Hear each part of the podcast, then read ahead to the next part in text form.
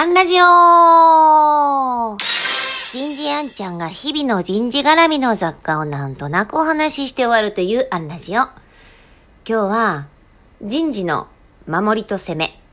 こんなテーマでお話ししてみようと思います。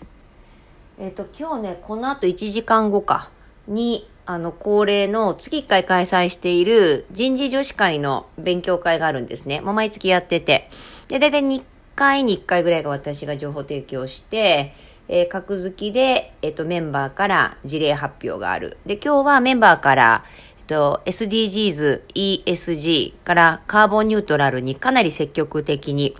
えー取り組んでらっしゃる企業さんの事例の予定で、あ、もう人事が本当こういうキーワードを発する時代になったなと。で、本当この1、2年は、もう人事はこう、ね、経営とつながっていますから、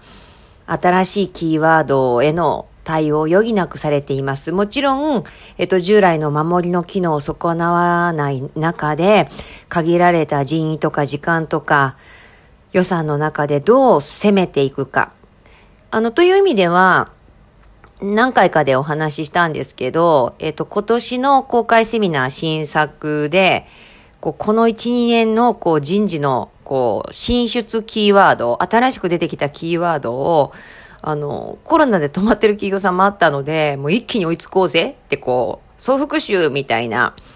えー新作があってね。で、お盆はその新作の作り込みに時間、えっと、取る予定でもあるんですけれども、つくづくね、今この項目を見てるとね、いや、ほんといろいろあった。いや、もう守りの人事はもちろんですよ。社員の安全とか、えー財務の健全性を両立するとかね。もちろん採用育成評価のルーティンをしっかり運用しながら、現場トラブルに対処する。ね、コロナの中にあっても、この守りは、ま、ま守りこそ大事だったんですけど、一方、こう、攻めがあった。今、ざっと紹介できるだけでも、あの、人的資源から人的資本、まあ、いわゆる、えー ISO30414 だったり、まさに今日この後学ぶ、学び合う SDGs や ESG やっていう、えーキーワード、KPI が変わってきました。改正コーポレートガバナンスコード、えー伊藤レポート、えっ、と、HRBP、COE、OPS、えージョブ型、カメンバーシップ型化、デジタルトランスフォーメーション、HR テック、ウェルビーイング、えー従業員エンゲージメント、 people analytics、タレントマネジメント、えーアルムナイ、副業、兼業、パーパス組織、 personalize learning、まあ、これだけのね、古くて新しいんですけどね、あの、全然今に始まったことじゃないんですけど、もっと言うとね、えー、D&I、まあ、育児介護だけじゃなくて、ここにね、シニア、妊活、本格的に入ってきますもんね。まあ、育児も改正ありますし、から働く時間と場所の柔軟性、えー、社員の自立はまあ古いですけど、リスキリング、からリテンション、サクセッションプラン、まあ法的にはドイツ労働、ドイツ賃金だな。